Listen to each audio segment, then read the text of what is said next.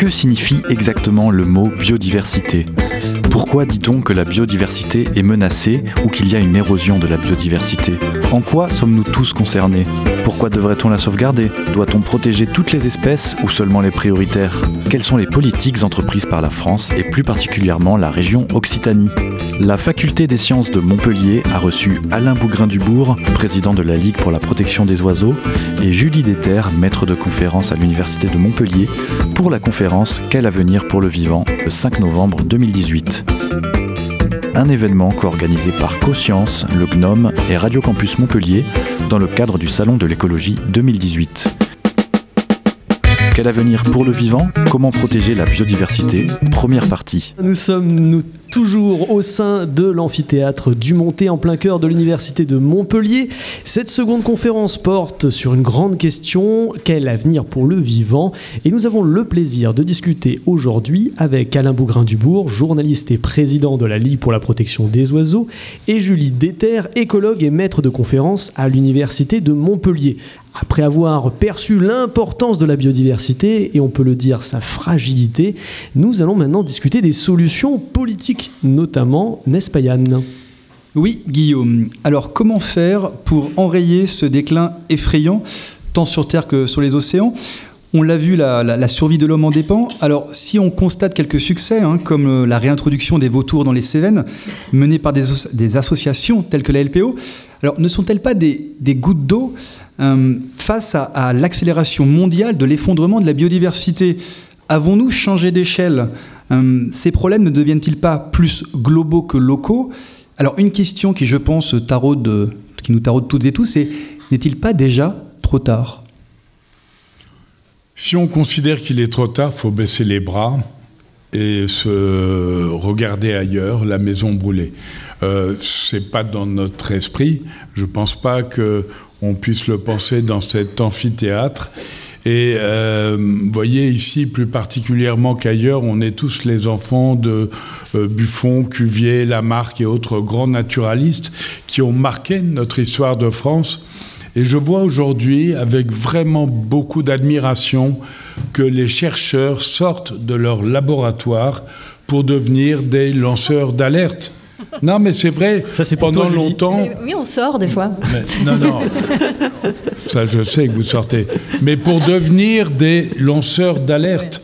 Pendant très longtemps, j'ai connu un type, bah, il est mort aujourd'hui, Pierre Pfeffer, qui était le patron de la mammalogie au Muséum national d'histoire naturelle. Il l'a un peu trop souvent ouverte, et pourtant, c'était l'époque de Jean Dorst et d'autres qui alertaient déjà sur le printemps silencieux et ça. Bon, bien, je vois de plus en plus de naturalistes, de biologistes qui lancent des appels. Ben, L'appel des 15 000, hein, c'était les dernières au mois de novembre, qui quand même alertent pas suffisamment. Euh, L'IPBES, qui va être l'équivalent du GIOC. Sur les euh, services écosystémiques. Voilà, et puis pour le bilan de la biodiversité du vivant, euh, et qui se met en place, c'est au passage une initiative de la France, et c'est une bonne chose. Donc le premier constat, les chercheurs sortent du labo pour aller euh, porter la bonne parole et essayer de bousculer un peu les consciences, notamment des élus. Dans la Société française d'écologie et d'évolution, justement, dont je fais partie, c'est en effet nouveau, c'est dans la ligne politique toute neuve, la dernière, que euh, désormais on veut euh, se positionner sur des questions politiques et euh, en tout cas apporter nos connaissances objectivement de scientifiques, mais pour lancer euh, voilà, des alertes. Et c'est courageux et je propose qu'on les applaudisse, ça va nous éviter de nous endormir. non, mais c'est vrai. Moi, je rends un hommage appuyé aux scientifiques. Alors les scientifiques, les, associations, euh, mais les élus politiques, est-ce qu'ils prennent vraiment conscience de l'enjeu? On en a parlé un peu tout à l'heure, et, je vais poser donc une question du, public. Euh, comment faire entendre aux politiques que nous voulons une vraie politique environnementale, par exemple pour la prochaine COP? Alors en étant soi-même élu, moi je suis élu. Ah en, devenant élu politique. Mais euh, je ne suis pas, je ne suis pas entendu. Ah bon je suis ah bah élu de la minorité.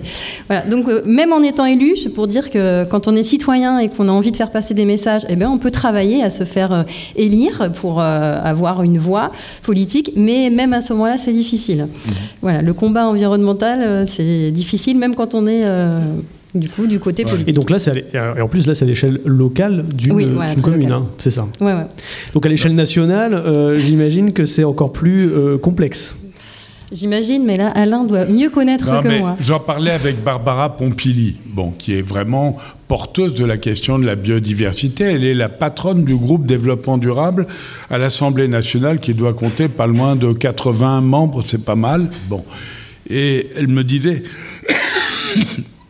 la chance, c'est le renouvellement. Il y a énormément de jeunes élus et ils ne sont pas encore pollués par les lobbying. Ça n'a pas traîné. Ça n'a pas traîné. Je vais vous donner un seul exemple, la loi agriculture et alimentation. Qui a été un échec sur beaucoup de sujets. C'est effrayant, effrayant. Alors, bon, notamment sur une cause qui me touche, qui vous touche, parce que les sondages l'indiquent, c'est le bien-être animal. Tous les amendements portant sur le mieux-être animal ont été retoqués. Les parlementaires ne nous ont pas dit Ah ben dans trois ans seulement, on va arrêter de castrer les porcs à vif, de leur meuler les dents ou de leur couper la, la queue à vif, sans anesthésie. Dans trois ans seulement. Ils nous ont pas dit on arrête le broyage des poussins, comme c'est le cas en Allemagne ou ailleurs, dans deux ans.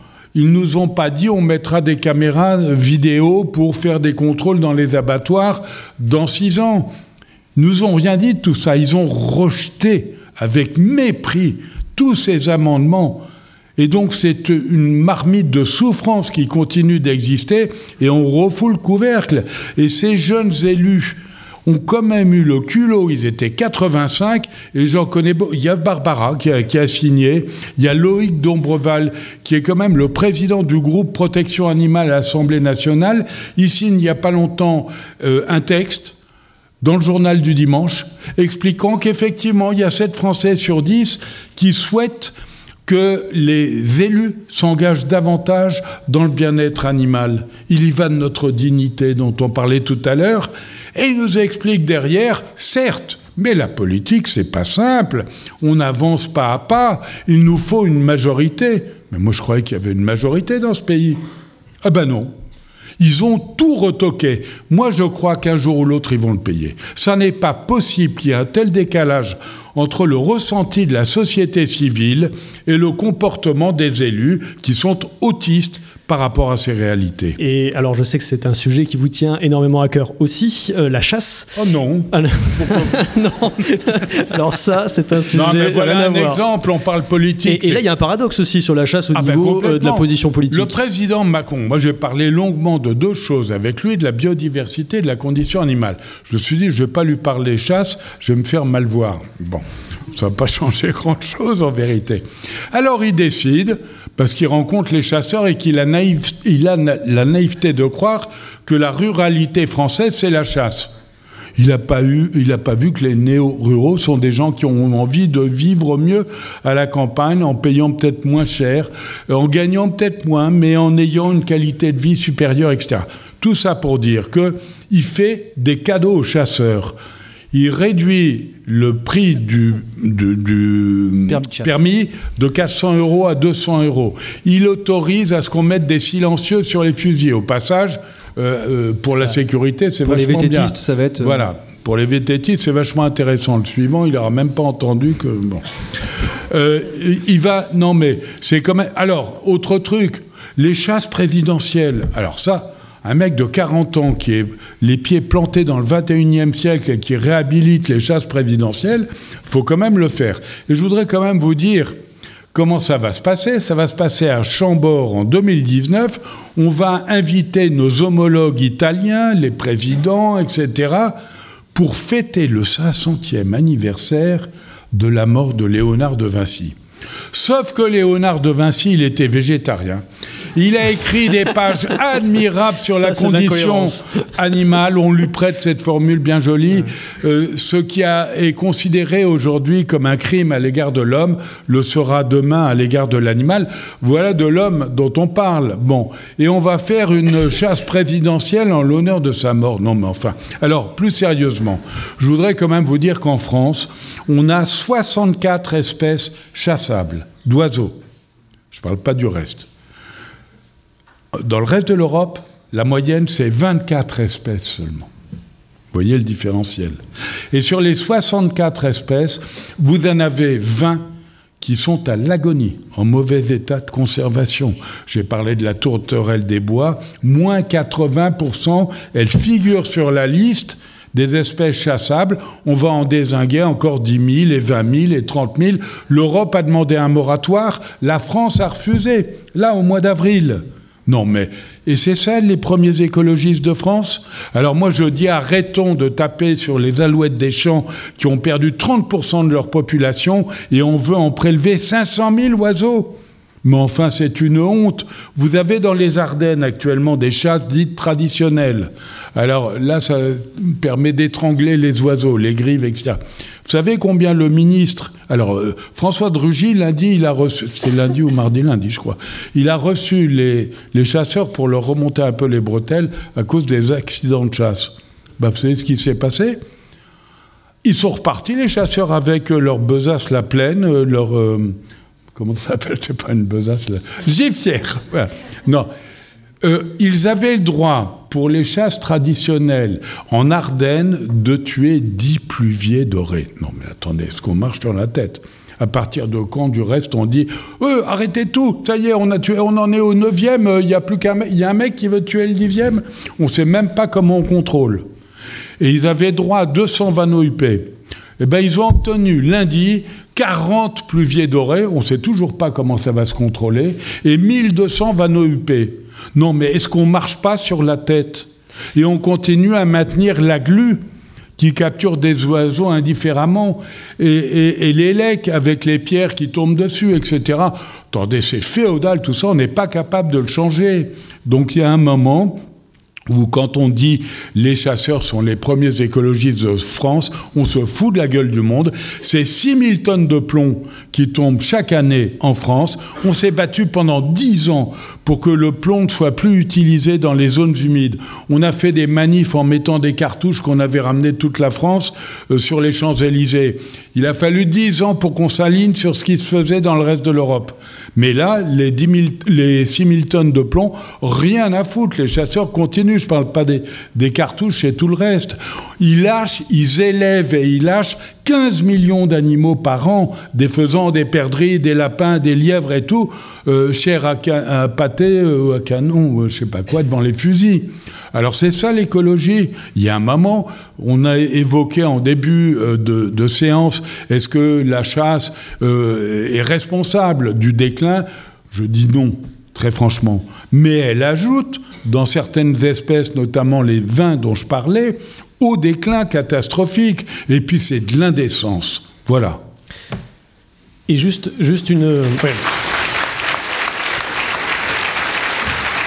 Parce qu'après ce après ce, constat, Alain, quand on voit que vous n'êtes pas reçu, vous, associatif, la France Nature Environnement et l'ensemble des associations de protection de l'environnement, à discuter de ce sujet auprès du ministère. Est-ce qu'il n'y a pas un gros problème? Et je, vais citer une question du, public, c'est est-ce qu'en tant que citoyen, on peut avoir un impact sur la décision politique au niveau national en matière d'environnement, notamment sur, ces sujets? Alors, on est reçu hein, au ministère de la Transition écologique avec Nicolas Hulot, François Drugy, que je vois périodiquement. Non, c'est au niveau de l'Élysée. Nous, on s'en fout d'aller faire des rondes jambes sur les tapis rouges, mais quand même, quand vous voyez que les chasseurs ont été reçus trois fois par le président de la République pour recevoir des cadeaux et que France Nature Environnement, le VVF, Greenpeace, la LPO et d'autres, euh, la SNPN, etc., n'ont même pas été reçus, à la, lettre envoyée, on nous répond voyez avec les conseillers. Ben voilà, moi je constate que ben, on rend hommage aux chasseurs et on méprise les protecteurs de la nature. Ça n'est pas acceptable. Les chasseurs sont un lobby. Il y a beaucoup de lobbies. On a eu euh, des soucis avec euh, notre ex-ministre de l'Environnement, Nicolas Hulot. Euh, qu'est-ce qu'on peut faire contre les lobbies pour que la biodiversité soit prise en compte dans les arbitrages économiques au gouvernement? Parce qu'il est là le problème. Il y a un moment, il y a cet arbitrage. Qu'est-ce qu'il faut faire? Moi, je crois que la société civile doit se réveiller. Et elle le fait notamment dans son acte d'achat quand je vous parlais de la maltraitance et que on a maintenu les élevages en batterie, notamment des poules pondeuses, qui est une véritable horreur, eh bien, on voit en face que le consommateur refuse d'acheter les œufs numéro 3. Tiens, on fait un test. Euh, il y a, vous savez que sur les œufs, il y a de 0, 1, 2, 3. Alors, juste un truc, vous levez la main ceux qui savent à quoi ça correspond. Ah, quand même, là, Oh, putain. oula, là, il y a du monde. Y a du monde. Montpellier, c'est du sérieux. Et l'université de Ah, d'accord. Montpellier, première en écologie. Ah, hein. pas mal. Ah, là, c'est bien. On n'achète pas du 3, hein, chez vous Bon, 3, c'est en batterie euh, et 0, c'est bio. Et donc, on voit bien qu'aujourd'hui, euh, ces œufs-là ne sont plus achetés et que les distributeurs, les Carrefour, Leclerc et autres, les retirent du marché. Et là, ça commence à peser très lourd. Quand- oui Non, non, quand vous voyez un truc comme. Euh, euh, mais comment il s'appelle? J'oublie. Bon, c'est un groupe, c'est pas grave. Celui, José Bové, qui déteste, c'est. Le... Ah, McDo. Voilà. Ah oui, oui, pardon. C'est la fatigue. Alors, Oui, c'était un jeu, en fait. ouais, ouais. Non, mais euh, il y a une ministre de l'Environnement qui m'appelle un jour qui me dit euh, Alain, il faut que tu rencontres McDo. Alors, moi, j'appelle immédiatement José Bové. Je lui dis José, est-ce que tu crois que c'est une bonne idée C'est Dominique Voinet qui me propose ça. Et il me dit bah, J'ai l'impression qu'il bouge. Moi, je me battrai toujours contre McDo, dit-il, parce que je ne veux pas que la bouffe française soit une feuille identique à sa voisine, etc. Mais il bouge. Et en vérité, qu'est-ce qui se passe? Tous les laitages, j'ai aucun intérêt chez McDo, hein, mais ils n'ont plus d'œufs en batterie. Tous les laitages sont bio. Ils achètent la moitié de la production bovine de France. Si McDo demande à ce que ce soit un élevage bio, qui ne garantit pas le bien-être animal au passage, euh, dans le transport et l'abattage notamment, eh bien, on peut dire que McDo a plus de pouvoir que le ministre de l'Agriculture. Et c'est ce qui est en train de se passer avec des productions de proximité, des produits de qualité. Et pourquoi ils font ça? Mais parce que le, citoyen, le consommateur le demande. Voilà. Donc c'est par l'acte d'achat, Ah notamment. oui, je crois. Et, et dernier point, il faut adhérer à des associations de protection de la nature. C'est indispensable, comme euh, GNOME. Le groupe naturaliste de l'université de Montpellier. Voilà. Avec son, ouais, avec son président, notamment. Et ici bien présent. d'autres. Non, non, mais c'est très, très Ça important donne parce du que. poids devant voilà, les vous politiques. le savez voilà. bien. Quand on donne Pour- le nombre d'adhérents, euh, tout de suite. Exactement. On est écouté ou pas en fonction du nombre d'adhérents. Et donc. euh, Alors il y a beaucoup de questions sur la chasse, parce que là vous avez lancé un, un- un grand pavé euh, dans, dans la mare, bien entendu. Donc je vais en citer une, mais je ne pourrai pas citer toutes euh, ces questions. La biodiversité peut-elle vraiment se passer de la chasse? Une chasse raisonnée est-elle nécessaire à la biodiversité? Notamment, j'imagine, sur la régulation. Alors, la chasse est un loisir. C'est considéré comme un sport plaisir. Chacun s'accommode de sa conscience à retirer la vie pour le plaisir. Moi, j'ai fait un choix. Maintenant, est-ce qu'on n'a pas besoin de réguler? Oui, on a besoin de réguler, notamment certains animaux, et on pense tous aux sangliers. Sauf que les sangliers, avant de les réguler, il faudrait peut-être arrêter de les nourrir en hiver pour les faire venir devant les fusils. C'est-à-dire que vous avez la nature ne joue pas son rôle. En principe, il y a des marcassins qui vont mourir la première année, la deuxième année, etc. Non, ils sont soigneusement entretenus. Ensuite, il y a des élevages de sangliers. Ensuite, on fait même venir des sangliers d'Europe de l'Est parce qu'ils sont plus lourds et on va les vendre plus cher à la clientèle. Alors avant de dire ah, on est là pour réguler, il faudrait commencer par calmer le jeu et arrêter de surproduire. On peut aussi laisser une petite place aux prédateurs.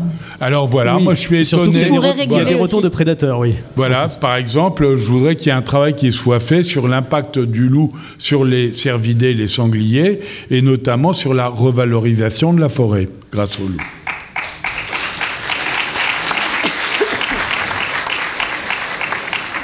On, parle de réintroduction dans ces cas-là. Alors, une question. Ah non, le loup, il est revenu Enfin, tout seul. Oui. Hop, hop, hop. Attention, re- oui, retour naturel. Réintroduction de l'ours. Réintroduction de Et là, et là, c'est polémique. Renforcement des populations. renforcement des populations. Euh, une question est-ce que l'on peut réparer ce que l'on a défait en termes de biodiversité? Alors oui, là, je vais, je vais faire mon petit laïus euh, de scientifique. Donc oui, parce qu'on n'en a pas encore parlé là, mais dans les solutions pour sauver la biodiversité, moi j'en vois une, c'est l'innovation scientifique en écologie, en environnement. D'ailleurs, cette semaine, je vais faire du placement de produits, hein, il va en avoir plein, il va falloir que vous sachiez deviner où j'ai des parts ou pas. Donc cette semaine, il y a le Salon de l'écologie, notamment un super colloque autour justement des innovations en, en écologie. Euh, donc il y a, euh, on a par exemple besoin de connaissances pour savoir où en sont les abondances des populations, pour savoir où il faut protéger, savoir comment connecter, comment disperser les espèces. Si on n'a pas de connaissances scientifiques, on ne peut pas savoir où faire les différentes euh, aires protégées. On a donc, pour revenir un peu au milieu marin, des stations d'épuration qui se sont nettement améliorées, qui ont permis d'avoir des eaux usées. on va dire que malgré la démographie croissante, on a des qui sont euh, stables. Donc euh, voilà, on a diminué nos apports. Euh, on va dire pourris, entre guillemets, usés dans la, dans la mer grâce à ces améliorations. C'est pas parfait, mais ça s'améliore. On a le recyclage des déchets qui s'améliore. Pareil, c'est pas parfait, mais il y a des efforts qui sont faits. là aussi, chacun peut travailler sur soi ou dans sa commune pour essayer de recycler des déchets, de trier, etc. Et puis, euh, il y a aussi donc, les initiatives de restauration écologique. Alors, en milieu marin, il y en a euh, assez peu parce que c'est assez compliqué finalement de restaurer euh, les habitats marins. Mais tout le monde connaît les récifs artificiels qui marchent voilà, plutôt bien en milieu marin. On en a très peu en France et on a, par manque d'ambition, on a des espèces de mini récifs qui sont du coup pas très fonctionnels. On a des petites, euh, dans ce euh, les biohuts qui sont euh, produits par Écocéan, qui sont mis dans des ports, par exemple, qui vont permettre de, aux petits, aux juvéniles, quand ils reviennent sur les côtes, de se protéger. Donc, c'est des espèces de petites cages, en fait. Hein. Euh, on a euh, également, donc euh, maintenant, c'est tout récent, on sait, enfin, on est en train d'expérimenter de la transplantation d'herbiers de Posidonie. C'est une espèce, donc là, c'est tout neuf, c'est une espèce. Avant, quand on construisait sur la côte, on, était obligé de la détruire parce qu'en fait, on ne savait pas la déplacer. Et là, actuellement, ça fait un an et demi qu'il y a une expérimentation qui est faite. Où on a transplanté des herbiers et pour l'instant, ils se portent très bien. Euh, il y a beaucoup de choses euh, qui s'améliorent, des outils, euh, pareil, donc qui existent, des outils sur. donc moi, je reviens au milieu marin pour protéger les herbiers de Posidonie qui vont aider des plaisanciers à jeter l'encre en dehors des, herbiers. Donc c'est Donia, par exemple, voilà, qui est gratuit. Et à l'heure actuelle, la Posidonie, c'est une espèce protégée. On sait où elle est, on connaît la cartographie.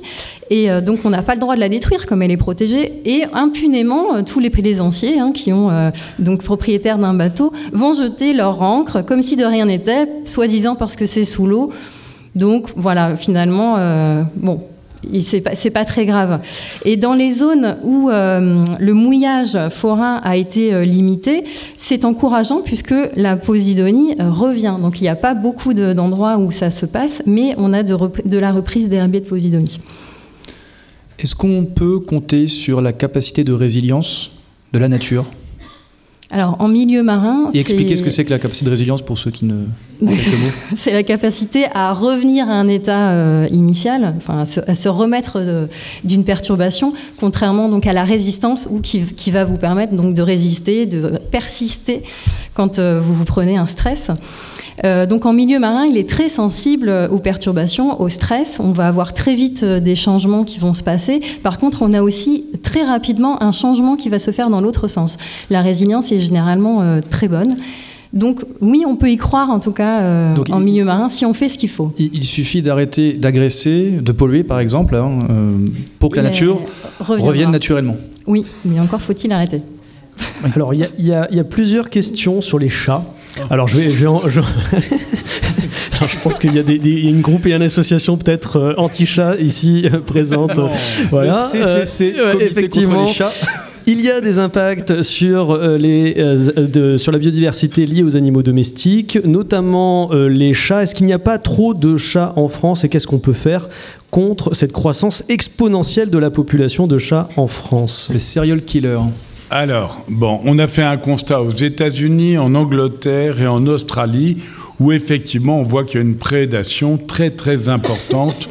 Euh, avec des chiffres très fluctuants et discutables du reste, euh, sur les oiseaux. il faut quand même relativiser cela par analogie, euh, par exemple, aux oiseaux qui sont écrasés sur les routes par les voitures, etc., et bien d'autres choses encore. Mais c'est pas parce qu'il y a pire ailleurs qu'on doit se détacher de cette réalité.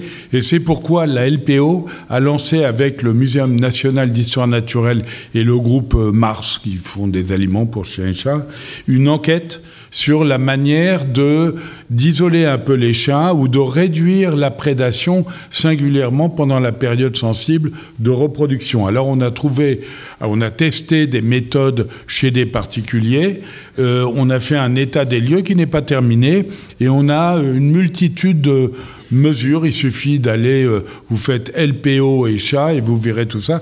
Alors il y a par exemple près de la la mangeoire, bah, le chat il approche et boum, ça met en route un arrosage. Bon, ils n'aiment pas ah ça. Oui, Hop, ça commence pas. Le chat bon, il y a plein, voilà, il y a plein de petits trucs comme ça. Euh, oui, c'est un vrai problème. Le problème, alors il y a, on a pu constater par exemple que euh, sur une même population de chats, il y a des chats prédateurs et d'autres qui en ont rien à foutre. Qui regardent. Voilà, qui regardent. Il y a aussi la manière dont on alimente le chat. Si on lui donne à manger le matin et le soir, il va être davantage prédateur que si finalement on respecte le cycle naturel, c'est-à-dire qu'il aurait à manger plusieurs fois euh, par jour à des durées indéterminées, mais qui va euh, lui permettre d'être attentif. Et puis on voit euh, surtout, ça nous renvoie à la question des chats dits arrêts, c'est-à-dire des chats domestiques qui retournent à l'état sauvage. Et là, il y a des associations tout à fait admirables qui capturent ces chats, qui les font stériliser, qui les remettent en, situation là où ils étaient, parce que la nature ayant horreur du vide, bah, d'autres euh, viendraient occuper l'espace et peu à peu on diminue ces populations d'animaux qui sont en plus le plus souvent très souffrants. Oui, et sous-alimentés. Euh, sous-alimentés, voilà, victimes de maladies et de bien d'autres choses, oui.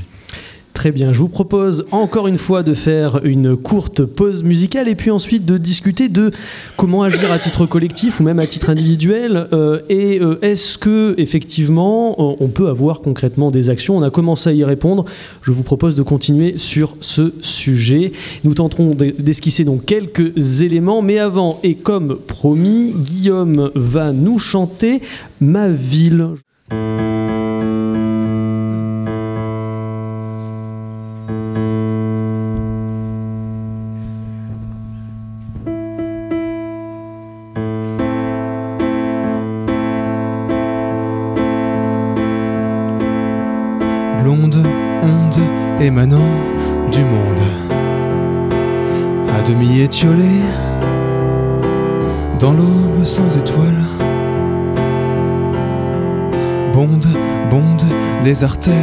Bouchées,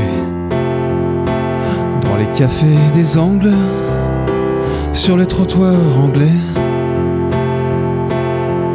Pousse, pousse une palmeraie dans l'été qui décline sous la poudre des craies.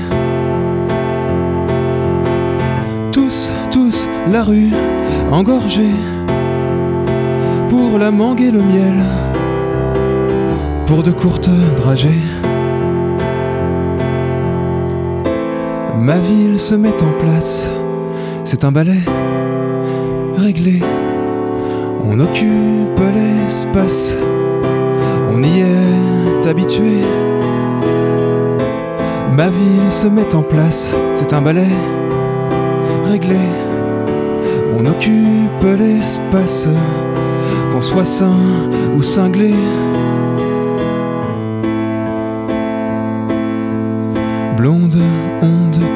Du monde, l'a-t-on appelé? Va-t-elle lever le voile? Tombe, tombe au pied des cités. Les travailleurs de l'ombre pour de courtes journées. Pâle, pâle, la vue avinée. Quelques oiseaux nocturnes rentrent mourir cachés.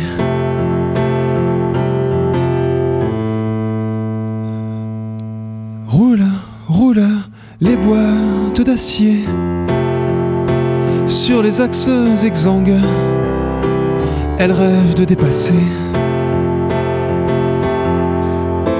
Ma ville se met en place, c'est un ballet réglé.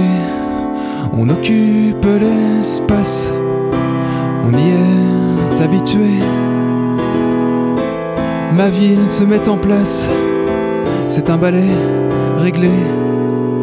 On occupe l'espace, qu'on soit fou ou cinglé, qu'on soit fou ou cinglé, qu'on soit fou ou cinglé.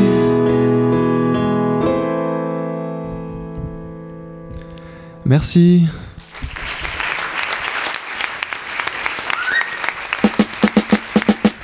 C'était un extrait de la conférence Quel avenir pour le vivant, enregistrée le 5 novembre 2018 à l'Université de Montpellier. Une conférence en la présence d'Alain Bougrain-Dubourg, président de la Ligue pour la protection des oiseaux, et de Julie Déter, maître de conférence à l'Université de Montpellier. Un événement co-organisé par CoScience, le Gnome et Radio Campus Montpellier dans le cadre du Salon de l'écologie 2018.